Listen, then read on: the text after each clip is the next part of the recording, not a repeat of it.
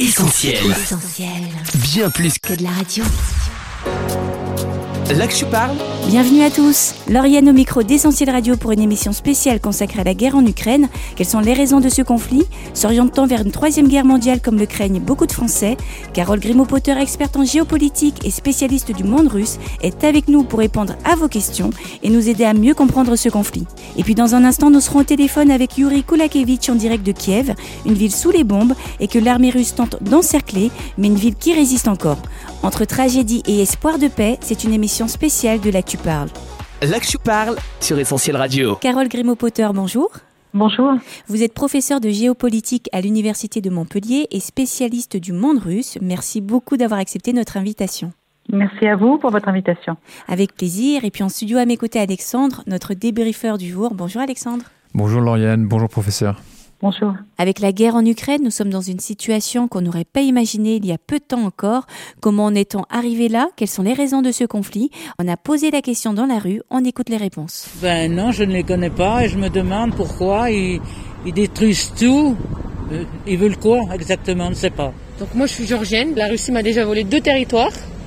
Donc c'est ce qu'ils veulent reproduire pour les Ukrainiens. Pour moi les Russes, ils veulent recréer l'histoire. L'ancien URSS, ils veulent tout refaire. Je suis choquée, j'ai la haine contre euh, les Russes. A priori, c'est euh, la volonté de Vladimir Poutine de reprendre l'Ukraine et de reconstruire l'empire URSS, l'empire soviétique de l'époque. C'est lié à ça essentiellement. À part euh, la mégalomanie de Poutine, non.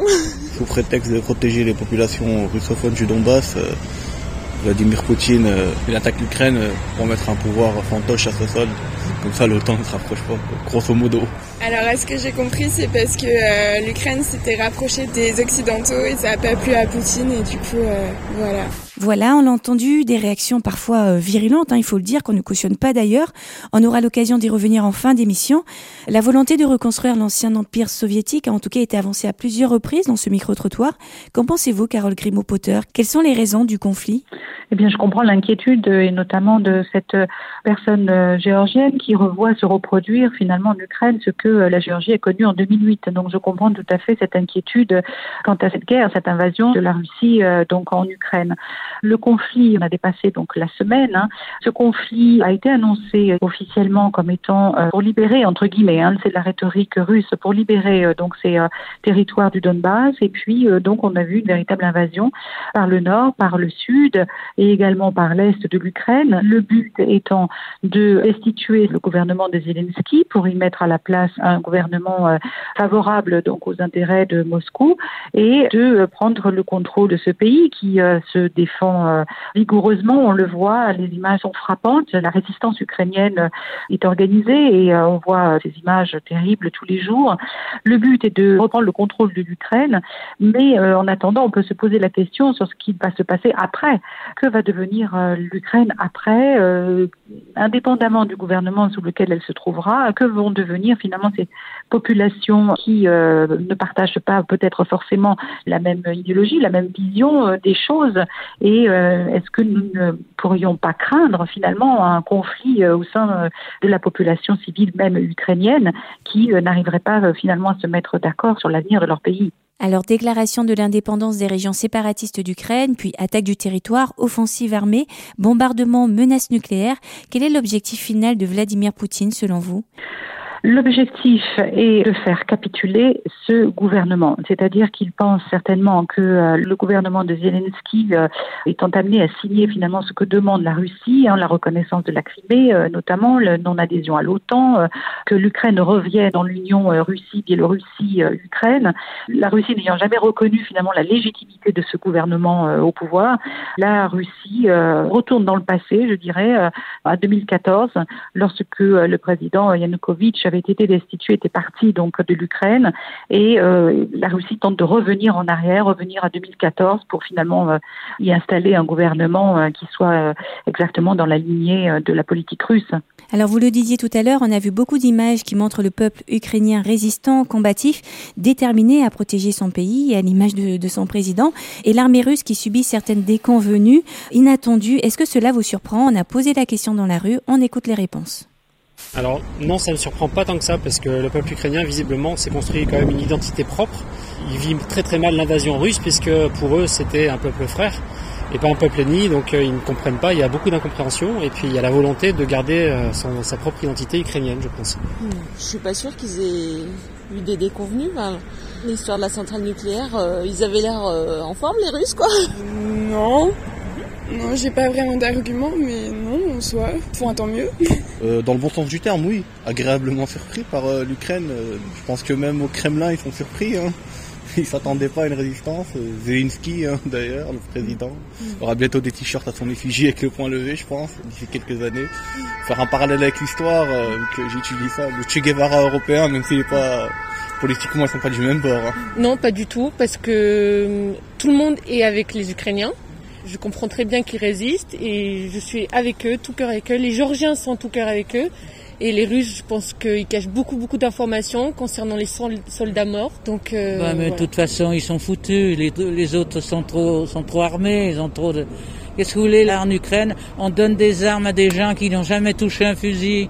Ils vont se faire tuer. C'est affreux tout ça. Avant de vous laisser euh, la parole, Carole Grimaud-Potter, je me tourne vers euh, Alexandre, notre débriefeur en studio. Est-ce que tu t'attendais, toi, à cette résistance du peuple ukrainien?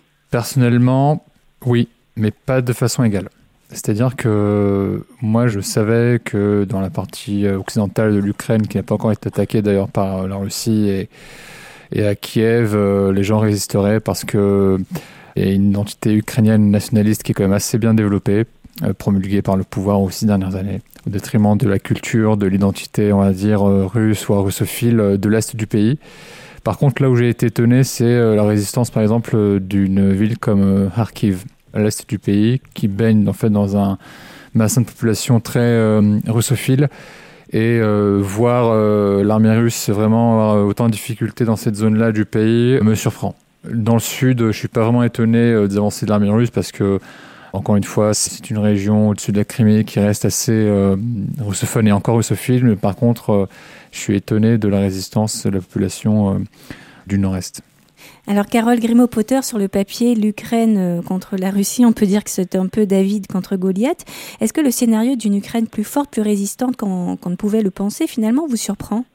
Euh, non, non, non, je n'ai pas été surpris par la résistance euh, ukrainienne. Je pense que, comme vous l'avez dit, euh, la résistance est ancrée finalement dans le, la construction euh, nationale ukrainienne, résistance contre ces multiples agresseurs dans l'histoire. Donc c'est quelque chose que depuis l'indépendance et depuis 2014 a été fermement diffusé, fermement communiqué donc dans le, le discours politique ukrainien. Donc cette résistance-là ne m'a pas surprise. Il est vrai que c'est un peu David contre Goliath, oui, quand on voit les population euh, préparer des cocktails Molotov, euh, on a un petit peu peur effectivement euh, que cette résistance ait bien sûr des limites. Nous les voyons, elles sont criantes. La résistance dans Kherson, malgré que Kherson soit sous le contrôle russe, on a vu quelques manifestations qui se sont déroulées. Nous avons vu aussi Kharkiv qui, euh, oui, est une, c'est vrai, une ville euh, russophone, russophile, qui a combattu, qui, se défend. Et finalement, euh, tout n'est pas gagné par l'armée russe. Comme je le disais tout à l'heure, euh, même si David gagne cette guerre, eh bien, l'après est aussi à construire. la paix entre les Ukrainiens même est à reconstruire. Et je pense que cela sera une cicatrice très douloureuse qui nécessitera des années pour récupérer un peu une situation de paix dans le pays. On imagine. Alors l'Europe n'a pas tardé à réagir en apportant une aide à la fois humanitaire et militaire au gouvernement ukrainien. Est-ce que c'est une aide qui est nécessaire, suffisante? On écoute les réponses. Bah oui, je pense parce que j'avais lu récemment qu'il y avait déjà 2000 euh, civils de morts. Donc c'est horrible. Donc euh, si on peut intervenir, il faut. Moi, je pense même qu'il doit faire plus parce que il veut déclencher une guerre, Poutine. Donc je pense que l'Europe doit aider plus qu'il le fait maintenant les Ukrainiens. L'Europe, vu que ça a été créé pour la paix, du coup, euh, là, ils ont autorisé des armes létales. C'est nouveau, c'est bien. Après, il faut évoluer, hein, bien sûr. il me semble, oui, qu'il faut, mais pour arrêter la guerre avec lui, je crois que c'est pas, ça sera pas facile, hein. Vous avez vu l'armée qu'il a? Il a 3000 hommes qui surveillent. Alors oui, moi je pense que l'Europe euh, fait bien d'intervenir et surtout de faire bloc. Donc euh, là, il y a une vraie cohésion européenne, même une cohésion, on va dire, assez mondiale. C'est quand même important de montrer qu'on fait bloc par rapport à ce, à ce pays, la Russie, qui voudrait peut-être s'étendre encore plus que, que ce qu'elle Carole Grimaud-Potter, pensez-vous que cette aide soit suffisante ou qu'il faille aller au-delà? Alors, aller au-delà est un problème particulier. Aller au-delà veut dire s'engager dans un conflit dangereux, je dirais, pour la paix en Europe. C'est bien de cela dont il s'agit. Aller au-delà, c'est-à-dire faire intervenir les forces de l'OTAN, on le sait, les États-Unis ont toujours dit qu'il n'engagerait pas militaire en Ukraine et l'OTAN, ayant refusé la réflexion de l'espace aérien euh, demandée par euh, le président Zelensky, a démontré clairement sa fermeté quant au non-engagement euh, militaire en Ukraine qui risquerait de déraper finalement sur un plus grand conflit. Le soutien des armes et le soutien diplomatique, le soutien des politiques de l'Europe est pour l'instant ce qui s'est vu, pour l'instant ce qui est appliqué avec ses limites bien entendu. Alors si euh, l'Europe euh, semble faire bloc, de son côté, le porte-parole du Kremlin a encouragé le peuple russe le 4 mars dernier à rester uni. Comment la guerre est-elle perçue sur place en Russie? Carole Grimaud-Potter, est-ce que vous avez des éléments de réponse là-dessus? Alors, pour avoir discuté euh, avec euh, un ami euh, qui a des relations en, Russie, bien il me dit que depuis des années, la population russe est bercée dans un discours médiatique qui leur montre les habitants du Donbass dans une situation catastrophique. Une aide humanitaire est organisée pour le Donbass. Donc, cela fait des années qu'ils voient ces régions-là qui se trouvent dans une situation économique difficile. Donc, ils ont tout à fait, je dirais, pour la plupart accepté et compris finalement cette opération, comme ils l'appellent, opération militaire pour aller euh, aider, euh, prêter main forte à ces territoires-là.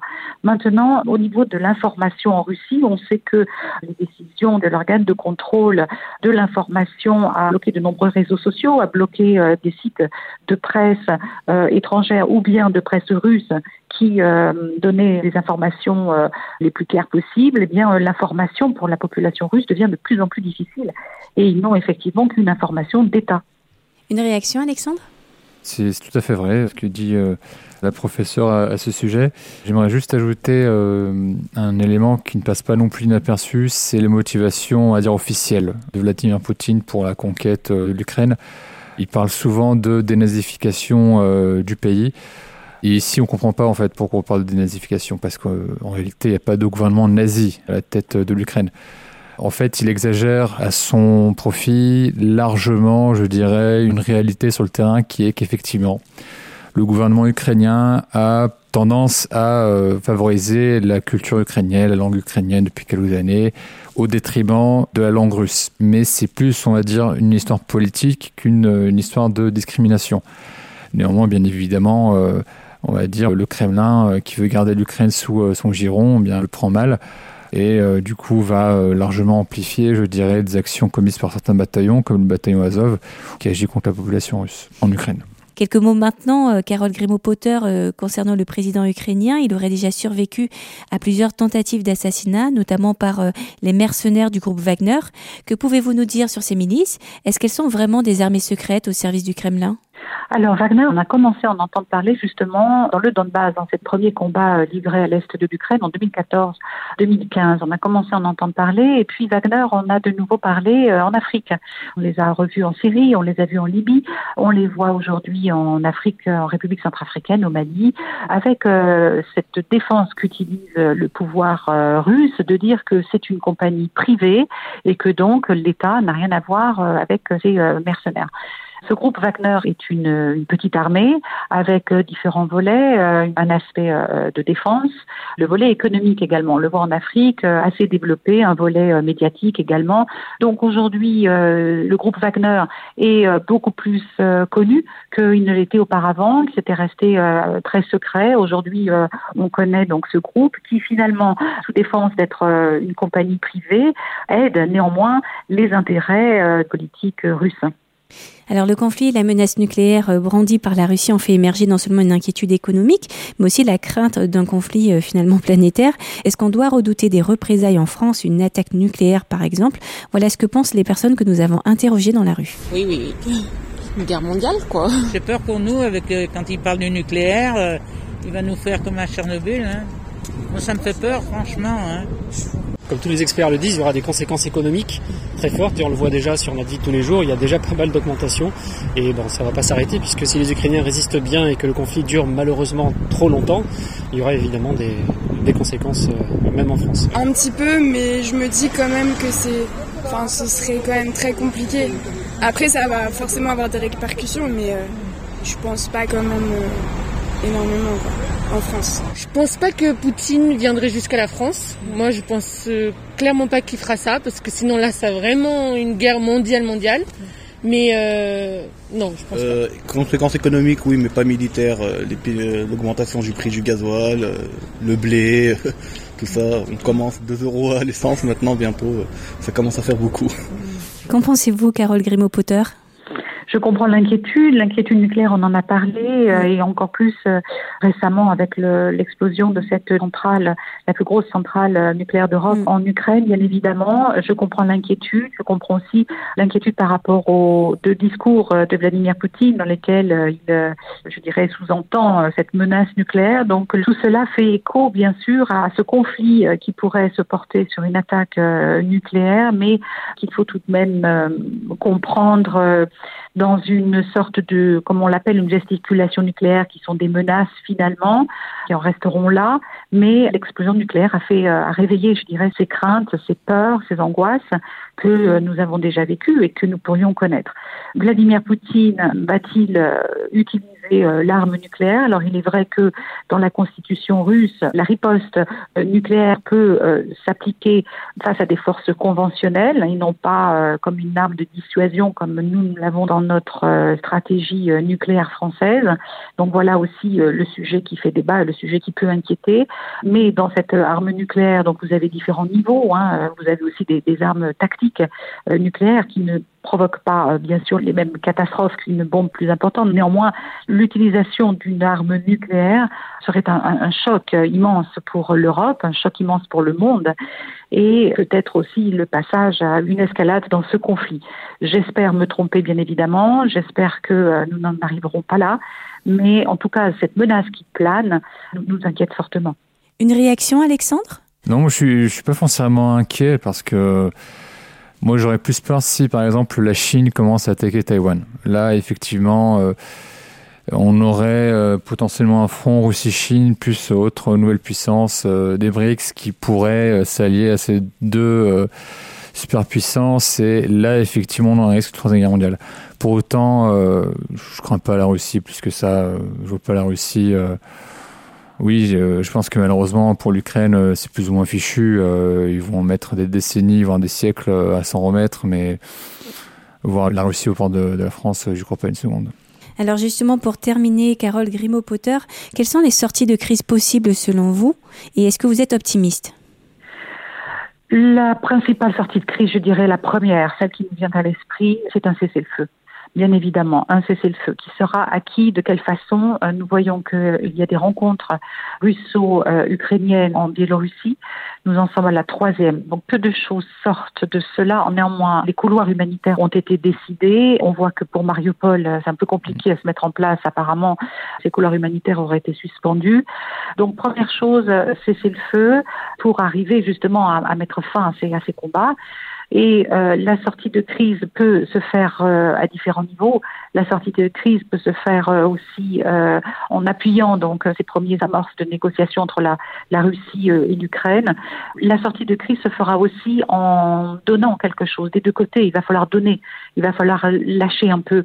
Alors, est-ce que les peuples sont prêts Est-ce que les Ukrainiens sont prêts finalement à, contre un cessez-le-feu, accepter certaines choses? C'est bien là le problème. On voit que les partis sont très déterminés et on peut craindre euh, malheureusement une, une durée euh, longue dans ce conflit, voire un enlisement aussi. C'est très difficile aujourd'hui de porter un avis euh, sur une possible sortie de crise. Néanmoins, l'espoir est toujours là et l'optimisme est toujours là. Il faut le garder aussi par la voie diplomatique. Effectivement, c'est le mot qu'on retiendra. L'espoir est là et on espère tous que cette sortie de crise se fera rapidement et le mieux pour tout le monde. Carole Grimaud-Potter, on vous remercie pour votre expertise et votre analyse. On vous souhaite une bonne continuation et puis on vous dit peut-être à bientôt sur Essentiel Radio. Merci. Merci beaucoup. Au revoir. Alexandre, merci beaucoup pour ton débriefing. Merci à toi, Lauriane. Et je te dis à très vite. À très vite, avec plaisir. Là que je parle sans plus attendre, on va marquer une courte pause en musique avec He's Not Worried de Brandon East et on se retrouve juste après pour la suite et fin essentielle de ce dossier. À tout de suite.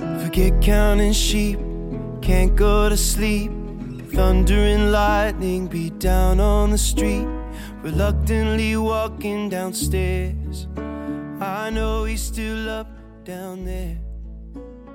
Vous êtes sur Essentiel Radio. Aujourd'hui, on parle de la guerre en Ukraine comme beaucoup de médias, mais on en parle autrement avec maintenant Yuri Kulakevich qui vit à Kiev. Nous l'avons joint par téléphone dimanche soir. Il nous raconte son quotidien, ses attentes et ses espoirs dans un pays sous les bombardements de l'armée russe. Une interview à retrouver en podcast dès la fin de cette émission. Je parle Yuri Kulakevich, bonjour. Vous êtes pasteur à Kiev et vous êtes directeur des affaires étrangères de l'église pentecôtiste ukrainienne. Étant donné les circonstances, nous vous remercions vivement d'avoir accepté cette interview. Alors pour commencer, comment allez-vous ainsi que votre famille? Merci. Je viens juste de rentrer chez moi dans l'abri dans lequel je vis. Aujourd'hui, je me suis levé tôt pour préparer la réunion de notre Église par Zoom. C'est la seule manière que nous avons de nous réunir à Kiev en ce moment. Beaucoup d'autres églises n'ont pas pu le faire. Un collègue pasteur dans la ville de Kharkiv me disait ce matin qu'il allait bien, mais que les bombardements étaient très intenses. Et vous pouvez certainement imaginer dans quel état nous sommes. Néanmoins, je suis vivant.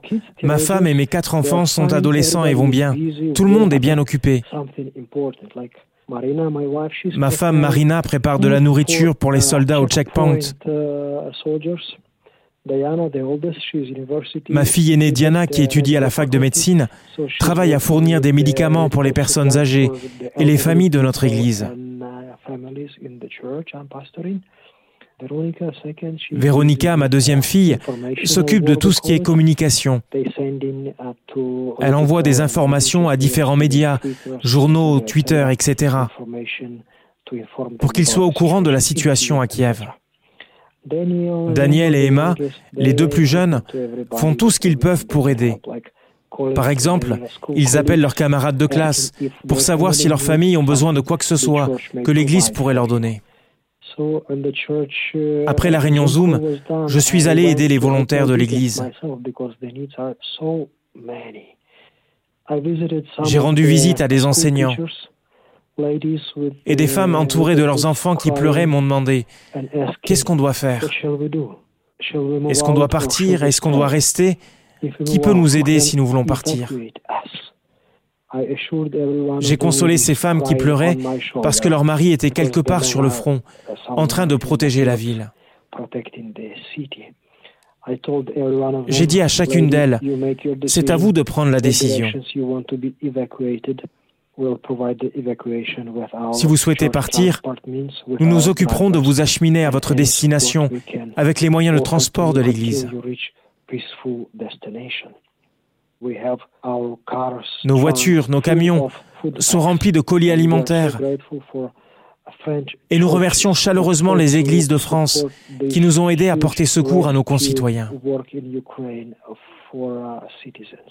Yuri Kulakevich, Poutine a appelé cette guerre une opération militaire spéciale. Est-ce la réalité sur le terrain, une simple opération militaire? Il faut bien comprendre l'état d'esprit de Vladimir Poutine. Durant ces dix jours de guerre, beaucoup de gens ont lu sa célèbre phrase prononcée à la fin des années 90, selon laquelle l'effondrement de l'Union soviétique a été la plus grande catastrophe politique du XXe siècle. Élevé dans une idéologie athée soviétique, il souhaite que l'Union soviétique soit restaurée. Et il essaie de recréer cette Union soviétique en y remettant les nations qui en ont fait partie durant 70 ans. Et il emploie tous les outils et manipulations qu'il a appris à utiliser lorsqu'il était encore agent du KGB.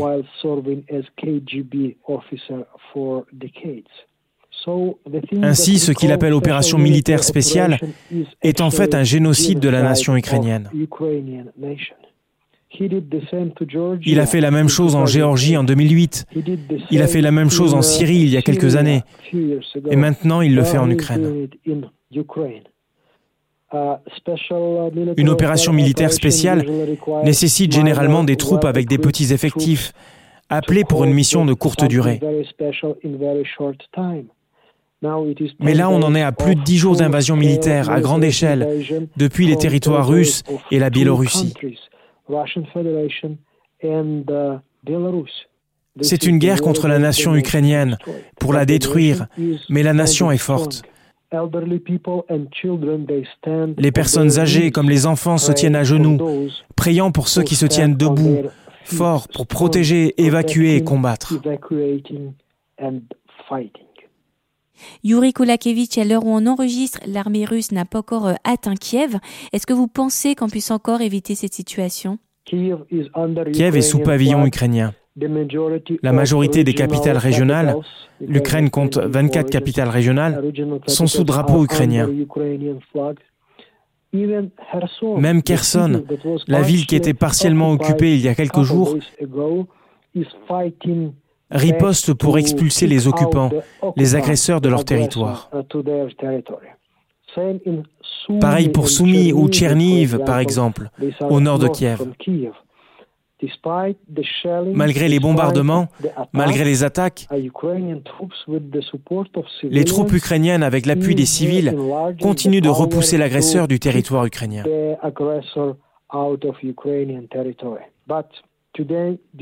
Mais aujourd'hui, à l'heure du déjeuner, les Russes ont frappé avec huit roquettes lourdes la ville de Vinnytsia. Vinnytsia n'est pas une zone frontalière. Elle n'a aucune base ou arsenal. Cette capitale régionale est l'une des plus grandes.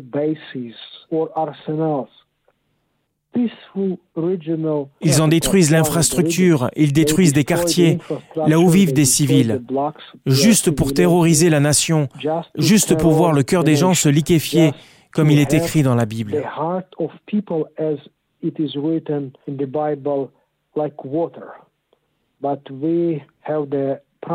Mais nous, nous avons la promesse du Seigneur. Nous avons le Saint-Esprit en nous. Nous avons la communion des églises. Lorsque nous nous voyons, lorsque nous partageons les témoignages, lorsque nous prions avec nos amis étrangers et les Ukrainiens du monde entier, nous recevons plus de force, de la persévérance pour aller protéger nos maisons. Yuri Kulakevich, aujourd'hui l'Ukraine est agressée. Quel est votre sentiment par rapport au peuple russe? Une grande majorité de Russes croient plus leur téléviseur que leur réfrigérateur. Ils ont été pollués par la désinformation et les mensonges répétés pendant des années.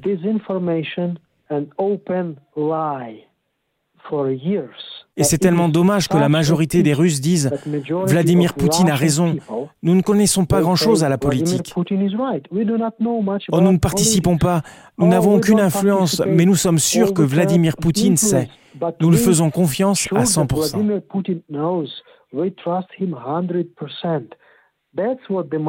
C'est l'état d'esprit des Russes.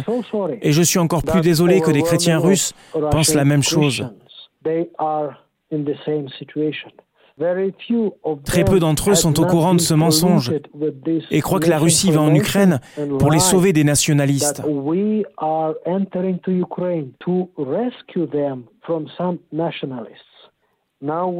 Maintenant, nous devons montrer aux gens la vérité. Il n'y a pas besoin de sauver qui que ce soit, de quoi que ce soit en Ukraine. Les gens parlent l'ukrainien, le russe, le grec, l'allemand, le hongrois, le polonais, le biélorusse et plein d'autres langues mineures dans de nombreuses régions d'Ukraine. Il n'y a pas de discrimination, pas de nationalisme ou quoi que ce soit de ce genre.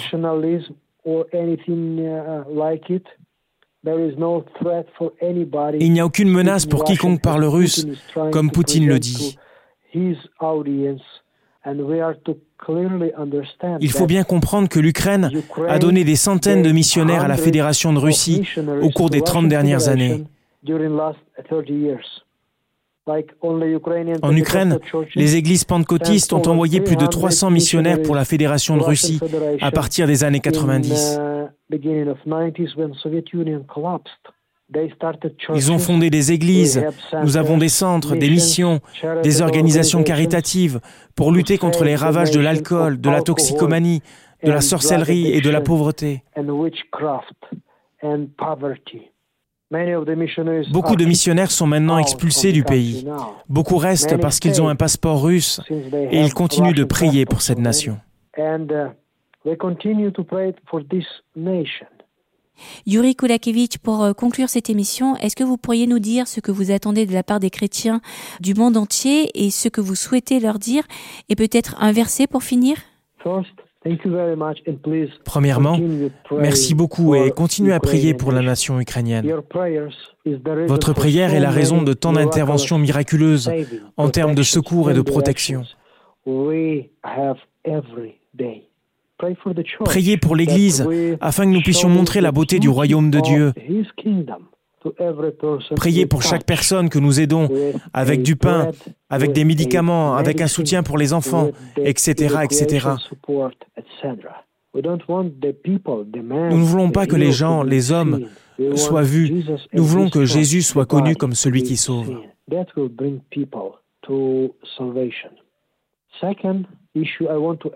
Deuxièmement, je veux vous demander d'écrire à votre Parlement national, aux politiciens, aux membres de la Commission européenne. Nous pleurons, nous implorons pour qu'il y ait une zone d'exclusion aérienne en Ukraine. Écrivez-leur via leur email, appelez-les ou envoyez des lettres officielles de vos églises. Écrivez-leur, contactez-les par tous les moyens possibles avec ce simple message. Couvrez le ciel de l'Ukraine et nous nous occuperons nous-mêmes des opérations à terre.